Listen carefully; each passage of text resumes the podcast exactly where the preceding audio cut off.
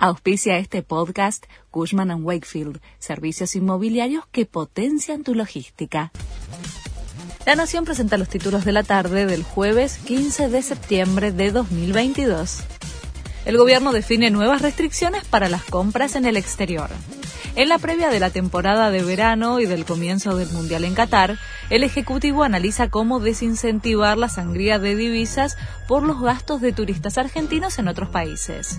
La decisión de modificar el esquema del dólar tarjeta estaría tomada y se espera un inminente anuncio en ese sentido. El oficialismo busca extender un paquete de impuestos claves para la recaudación.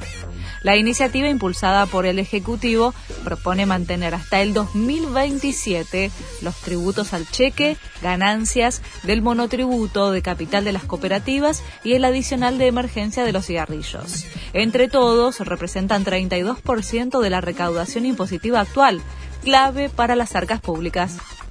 Todo listo para el regreso de Mirta a la televisión.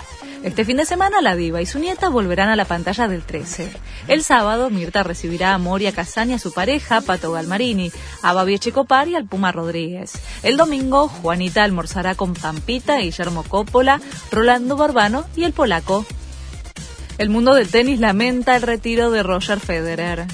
Cambiaste este deporte, fue la frase que usó la ATP para describir la gran carrera del suizo, que anunció que jugará profesionalmente por última vez la semana próxima en la Labour Cup. El mundo del tenis nunca será lo mismo sin ti, escribió Juan Martín del Potro. Y el actual número uno del mundo, Carlos Alcaraz, comentó la publicación del suizo con un emoji de tristeza. Sigue la fecha 19. Hoy se van a jugar cuatro partidos. A las 7, Rosario Central recibe a Estudiantes, mientras que Argentinos visita a Defensa y Justicia.